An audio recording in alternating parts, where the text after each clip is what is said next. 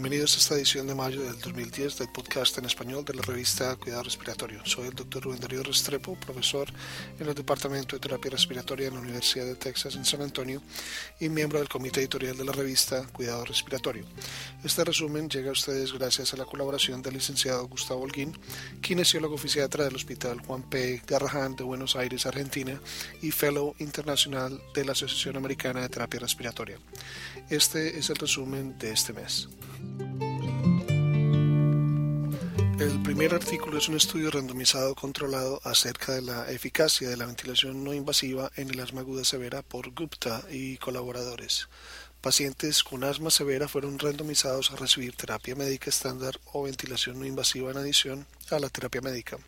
El principal objetivo era medir mejoría en el volumen expiratorio forzado del primer segundo, estadía en la UCI y estadía hospitalaria.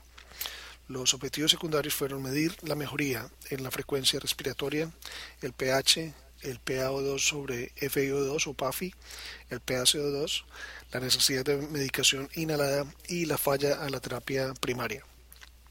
53 pacientes fueron reclutados. Las variables base fueron similares para ambos grupos excepto por el promedio de duración del asma que fue más corto en el grupo recibiendo terapia estándar. El promedio de presión inspiratoria fue de 12 centímetros y la expiratoria de 5 centímetros de agua en ventilación no invasiva. Hubo una mejoría significativa en la frecuencia respiratoria, volumen expiratorio forzado al primer segundo, el PAFI, pero la diferencia entre los dos grupos no fue significativa. El número de pacientes con mejoría en el volumen expiratorio, forzado mayor de 50% a la hora, 2 horas y 4 horas fueron no significativamente mayores en el grupo de ventilación no invasiva. La estadía tanto en la UCI como en el hospital fueron más cortas en el grupo de ventilación no invasiva. El promedio de dosis de broncodilatador inhalado fue menor también en este mismo grupo. Hubo cuatro casos en que la terapia estándar falló y estos pacientes mejoraron con ventilación no invasiva. Dos pacientes en este grupo requirieron ventilación invasiva. No falleció ningún paciente en ninguno de los dos grupos y los autores concluyeron que en pacientes con asma aguda severa la adición de ventilación no invasiva a la terapia estándar probablemente acelera la mejoría en la función pulmonar, disminuye la necesidad de un oncodilatador inhalado y acorta la estadía en la UCI y en el hospital. Sin embargo, recomiendan eh, que un estudio más grande debe requerirse para confirmar estos hallazgos. Efectos de la resistencia impuesta sobre el volumen corriente en cinco sistemas de CPAP neonatal, escrito por Cook y colegas. Los autores compararon el efecto de la carga resistiva en volumen corriente simulado en cinco unidades de CPAP neonatal. El primero, eh, tubuladora Fisher-Paykel CPAP nasal con el ventilador Servo I en modo eh, de ventilación no invasiva. El segundo fue el CPAP AirLife de Cardinal Health. El tercero fue la tubuladora Fisher-Paykel eh, de eh, CPAP nasal con el generador de presión sellado con agua burbuja. El otro fue el kit generador de CPAP nasal AirLife y el último un generador fluídico de CPAP nasal Arabella del Hamilton eh, Medical.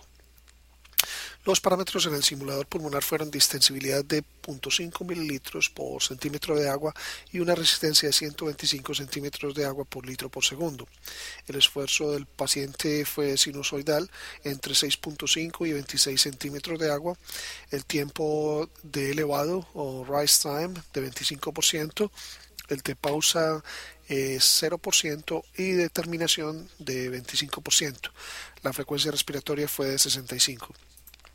Eh, los autores compararon los promedios de 10 respiraciones, el promedio de reducción de la presión inspiratoria y la, diferencia de volumen corriente aumentó con el volumen corriente respectivamente de 0.32 centímetros de agua a 1.73 centímetros de agua y de menos 0.04 mililitros a 0.4 mililitros. El método de flujo opuesto para producir CPAP tuvo la menor disminución de presión, a un volumen corriente igual o menor a 6 mililitros, el CPAP burbuja estuvo asociado con la mayor disminución de presión, mientras que un volumen corriente igual o mayor a 9 mililitros, el CPAP electrónico fue el que tuvo la mayor disminución de presión. Todos los sistemas, excepto el ventilador, no tuvieron un promedio de eh, presión al final de la expiración de 5 centímetros de agua como se esperaba. Los autores concluyeron que las diferencias en estos sistemas de CPAP nasal se correlacionan con las diferencias en volumen corriente no asistido debido a los efectos de la carga respiratoria. El ventilador fue el que impuso la menor, la menor carga y el CPAP AirLife fue el que impuso la mayor. El siguiente artículo de Figueroa Casas y colaboradores compara compensación de tubo automática y CPAP durante pruebas de respiración espontánea. 118 pacientes ventilados por más de 24 horas y quienes estaban cerca de iniciar una prueba de respiración espontánea por protocolo fueron randomizados a recibir 30 minutos de compensación de tubo automática o CPAP sin presión de soporte. El principal objetivo era determinar la duración de winning. Otros parámetros incluyeron eh, la fallida extubación en las primeras 48 horas, la tasa de éxito al pasar la primera prueba de respiración espontánea y la duración total de la ventilación mecánica. Hubo una tendencia a menos falla al primer intento de respiración espontánea con eh, compensación de tubo automática, pero no hubo diferencia en las otras medidas. Los autores concluyeron que pruebas de respiración espontánea con compensación de tubo automática fueron seguras, pero no acortaron la liberación de ventilación mecánica. A pesar de no haber diferencias entre estos dos métodos, es posible que la compensación de tubo automática sea útil en pacientes con tubos endotraqueales mucho más pequeños. Prevalencia de EPOC y uso de tabaco en veteranos del Centro Médico de Veteranos en Boys es escrito por eh, Thompson y eh, El propósito de este estudio era determinar la prevalencia de POC en una población típica buscando servicios de salud at Boys.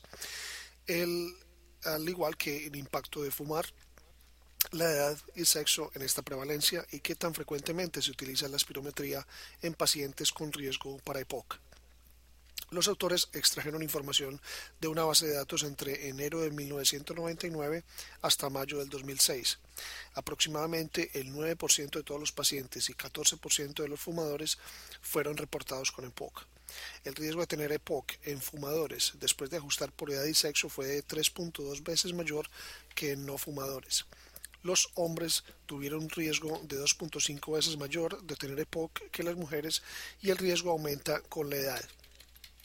39% de todos los veteranos y 54% de aquellos con EPOC eran fumadores activos.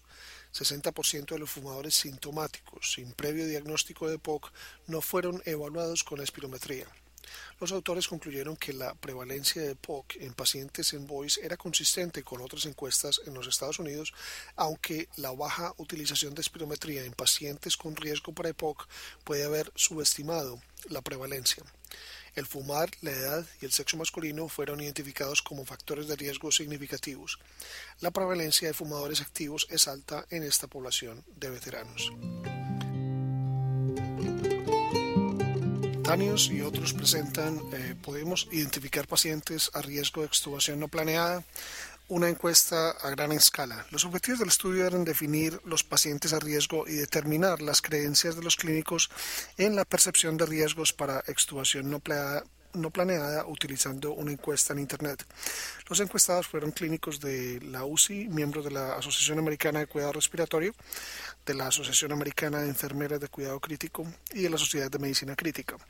Las encuestas fueron completadas por 419 terapistas respiratorios, 870 enfermeras o enfermeros y 605 médicos. La mayoría consideraron una migración del tubo hacia afuera como riesgo para extubación no planeada seguida por ausencia de restricción física, tasa de enfermera paciente de 1 a 3, transporte fuera de la UCI, sedación superficial y radiografía portátil. Además, la mayoría mencionó la remoción del tubo nasogástrico o el atarlo al tubo traqueal como factores de riesgo para extubación no planeada. El orden de los riesgos percibidos se relacionó con la disciplina del clínico. Impacto fisiológico del respirador N95 en trabajadores de salud por Robert y colaboradores. 10 trabajadores de la salud completaron una hora de caminar en una banda sin fin a 1.7 millas por hora a 2.5 millas por hora mientras tenían la N95 con o sin válvula de exhalación o sin la máscara.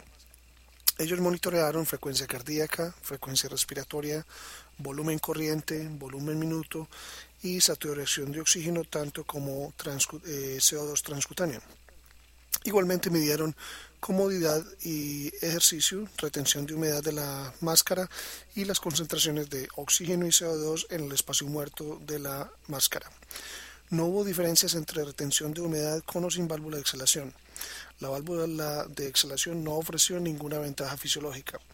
Dos sujetos tuvieron CO2 iguales o mayores a 50 milímetros de mercurio y la válvula de exhalación no ofreció ningún beneficio fisiológico. Los autores eh, concluyeron que el uso de la máscara no impuso carga fisiológica en trabajadores de salud sanos. Sin embargo, los niveles de oxígeno y de CO2 fueron significativamente menores y mayores respectivamente que los estándares para el ambiente de trabajo elevación de CO2 es posible y la presencia de una válvula de exhalación no disminuye para nada el impacto del CO2 en la máscara N95. Anders y Evan presentan una muy interesante comparación entre PubMed y Google Scholar para búsquedas de literatura en tópicos de cuidado respiratorio. Los autores buscaron literatura en tres tópicos clínicos que tienen que ver con eh, cuidado respiratorio. En PubMed utilizaron un filtro clínico y en Google utilizaron una función avanzada de Google Scholar. La base de datos de Cochrane fue utilizada como punto de referencia. Eh, Google Scholar tuvo resultados similares en la parte global y contexto completo. Sin embargo, PubMed tuvo una mejor precisión que Google en ambos aspectos y parece ser más práctico para conducir búsqueda, búsquedas eficientes y válidas para la creación tanto de protocolos basados en evidencia y para guiar el cuidado de pacientes individuales y para propósitos educativos. Ecocardiografía, distancia caminada en 6 minutos y el producto distancia-saturación como predictores de hipertensión pulmonar arterial en fibrosis pulmonar idiopática es un artículo de Modric Aninien y colaboradores. 626 pacientes trasplantados desde febrero de 1990 a diciembre del 2007 fueron considerados y de estos eh, fueron eh, diagnosticados con eh, fibrosis pulmonar fueron evaluados, la presencia de hipertensión pulmonar fue reportada con base en los hallazgos de la cateterización derecha pretransplante. La presión sistólica del ventrículo derecho, la distancia caminada en 6 minutos, el producto distancia saturación y la saturación más baja durante la prueba caminada de 6 minutos fue comparada entre los grupos con o sin hipertensión pulmonar. 131 pacientes fueron trasplantados por hipertensión pulmonar. De estos, 58 fueron elegibles para el estudio. Hipertensión pulmonar fue diagnosticada en el 43% de los pacientes. El promedio de presión arterial pulmonar en pacientes con hipertensión pulmonar fue 33 milímetros de mercurio, mientras que en los pacientes sin hipertensión pulmonar fue de 19 milímetros de mercurio. La distancia caminada en 6 minutos fue de 321 metros en el grupo con hipertensión pulmonar y de 346 metros en el grupo sin hipertensión pulmonar. El producto de distancia de saturación en los sujetos con hipertensión pulmonar fue de 272 metros por ciento y de 286 metros por ciento en aquellos sin hipertensión. La saturación más baja fue de 84% en el grupo con hipertensión comparado con 82% en el otro grupo. La confiabilidad diagnóstica de la ecocardiografía excedió la de otras variables y los autores concluyeron que los otros parámetros son pobres predictores de hipertensión pulmonar en fibrosis pulmonar idiopática. Luego tenemos el artículo Relación entre capacidad funcional residual distensibilidad del sistema respiratorio y la oxigenación en pacientes ventilados después de cirugía cardíaca. Este es por Hainsey y colaboradores. Los autores analizaron en forma retrospectiva información de 99 pacientes ventilados después de cirugía cardíaca. Cada paciente tuvo una maniobra de reclutamiento alveolar y luego fue ventilado con un PEP e de 10 y un volumen corriente entre 6 y 8 mililitros de kilo de peso ideal. Los valores de capacidad funcional residual eh, fueron convertidos a índices para predecir valores de referencia utilizando voluntarios sanos sentados y en posición supina. El análisis de correlación no reveló una asociación significativa entre la capacidad funcional residual y los valores de PAFI, PaO2 sobre FiO2. Una, una moderada asociación entre la capacidad funcional residual absoluta y la extensibilidad del sistema respiratorio el crear el índice no mejoró realmente la correlación. Los autores concluyen que en pacientes ventilados después de cirugía cardíaca, la capacidad funcional residual está más influenciada por los parámetros del ventilador que por las variables fisiológicas. En su artículo, Murgu y colaboradores revisaron el uso de broncoscopio durante ventilación invasiva. En pacientes críticamente enfermos, las comorbilidades eh, son comunes y estas aumentan el riesgo de complicaciones relacionadas con el procedimiento. La ventilación invasiva puede disminuir el riesgo de estas complicaciones en pacientes con hipoxemia refractaria severa, distrés respiratorio posoperatorio, y pacientes con enfisema y en pacientes pediátricos. La ventilación invasiva puede prevenir la hipoventilación en pacientes con apnea del sueño y síndrome de hipoventilación por obesidad y puede asistir igualmente en la evaluación broncoscópica de pacientes con colapso, colapso respiratorio de las vías aéreas centrales. Los autores en este artículo describen las indicaciones, contraindicaciones y la técnica de broncoscopio flexible durante la ventilación no invasiva. Competencias necesarias para los terapistas respiratorios que se gradúen en el 2015 y el futuro es un artículo de Barnes y colegas. La Asociación Americana de Cuidado Respiratorio ha establecido un grupo de trabajo para identificar los nuevos papeles y responsabilidades de los terapistas respiratorios del futuro. La primera conferencia confirmó que los Estados Unidos están a punto de experimentar un gran cambio en el sistema de salud en necesidad de rebajar costos y mejorar la calidad la utilización de protocolos que siguen estándares aceptados a nivel nacional y la aplicación de innovación biomédica continúan siendo áreas de competencia para los terapistas respiratorios. La educación requerida para asumir las nuevas responsabilidades comienza con un detenido análisis de las áreas de competencia que serán requeridas por los alumnos que se gradúen de los programas de terapia respiratoria. Los autores presentan así los hallazgos de la segunda conferencia que fue identificar áreas específicas que garanticen la efectiva ejecución de estos nuevos roles en el terapista que se gradúe en el futuro. Khaled eh, presenta este mes un caso complicado del síndrome de dificultad respiratoria agudo después de una sepsis severa en el cual se mide la proporción de BDBT eh, antes, durante y después de terapia con proteína C activada humana recombinante.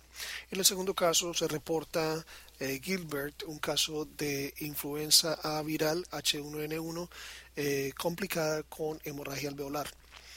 El caso de enseñanza este mes es de Hayes y reporta el caso de una paciente con disnea después de trasplante pulmonar.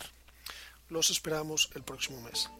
Para recibir el contenido tanto de esta edición de la revista como de las pasadas, visite nuestra página web www.rsjournal.com y allí podrá suscribirse para recibir los podcasts de las próximas ediciones.